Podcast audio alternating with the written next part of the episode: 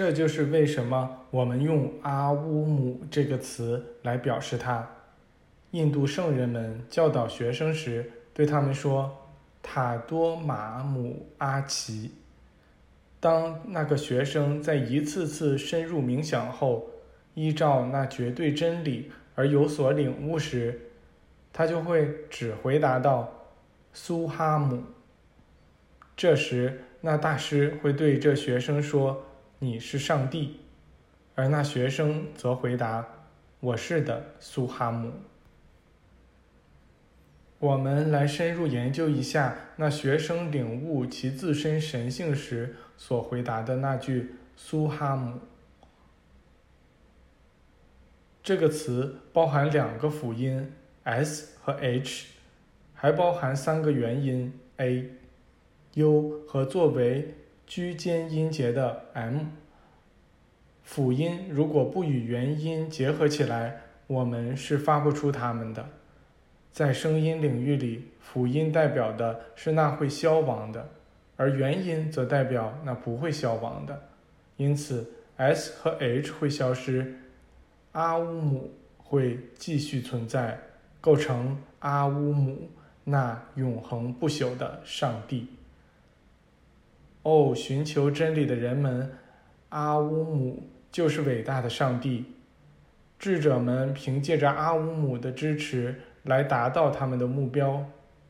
凝视阿的人，就是在警醒状态中凝视着上帝；思考乌的人，则是在沉思状态中瞥见了那属于圣灵的内在世界；思考母的人，则觉察到了自身的神性，接收到了启示，并立刻享有了自由。对阿翁这个高我的思考包含了一切。我看向远方，看入那广阔伟大的白光宇宙。我看见那里有一个穿着简单长袍的人，他那袍子是由最纯净的白光制成的。他的身影放射出那纯净之光的人善。他周围的一切以一个声音说道。你存在于世界末日。他靠近了一些，那声音又说道：“这个日子和这个时刻是给了你的，连同教导全体人类的教士之职。这人类是无始无终的。”那纯净白光的光辉朝他汇聚过去，它是光的焦点，向所有人展示出他们的神圣起源。它象征的既不是修会，也不是兄弟会，而是在开始有兄弟会之前，那处于原始纯净状态中的人类。他还没有说话，因为这一切发生在很久很久以前。那时，地球还远未呈现出星云的形态，还远未要求得到一个轨道，并把那属于他的吸引到自己那儿去。他是第一个人类形态的投影。这第一个人类形态出现时，应该是能完全控制各种力量的，而那些力量将要开始把地球星云的威力聚集起来，使它们显现出形态。你们听，那环绕着它的声音说话了。这声音吩咐说：“要有光。”一道道耀眼的白光喷射出来。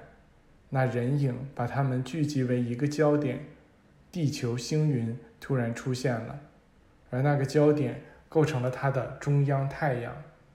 当这个中央核心聚集微粒时，那些微粒负载了更多的光。那个汇聚光线的人影，按照意识的指令来行动。现在这人影说话了，我们听到了他的话语。这些话用纯净的金光字母写了出来，我可以把它们读出来。他说的是：“哦，地球，我从伟大的光之宇宙来守护你，把你的粒子吸引到你那儿去吧，把那永恒的生命之光投射到每一个粒子中。这神圣的光来自于伟大的生命本源，来自于天赋，来自于一切生命的发散。”我向你宣告，我是。现在我看见那人影做了几个手势，有其他一些人影伴随着他。在那些人中，有一个说道：“谁是天父亲爱的新生儿？那神圣的宇宙之光。”周围的那个声音再次低声答道：“正是我自己显现出来以进行统治，因为我拥有那权利，并且我的王国会通过我而呈现出来。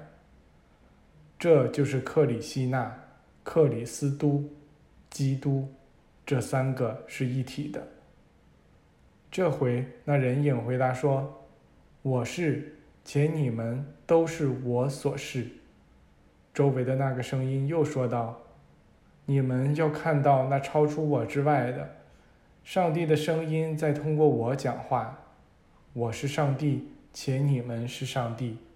处于原初纯净之中的整个灵魂都是上帝。”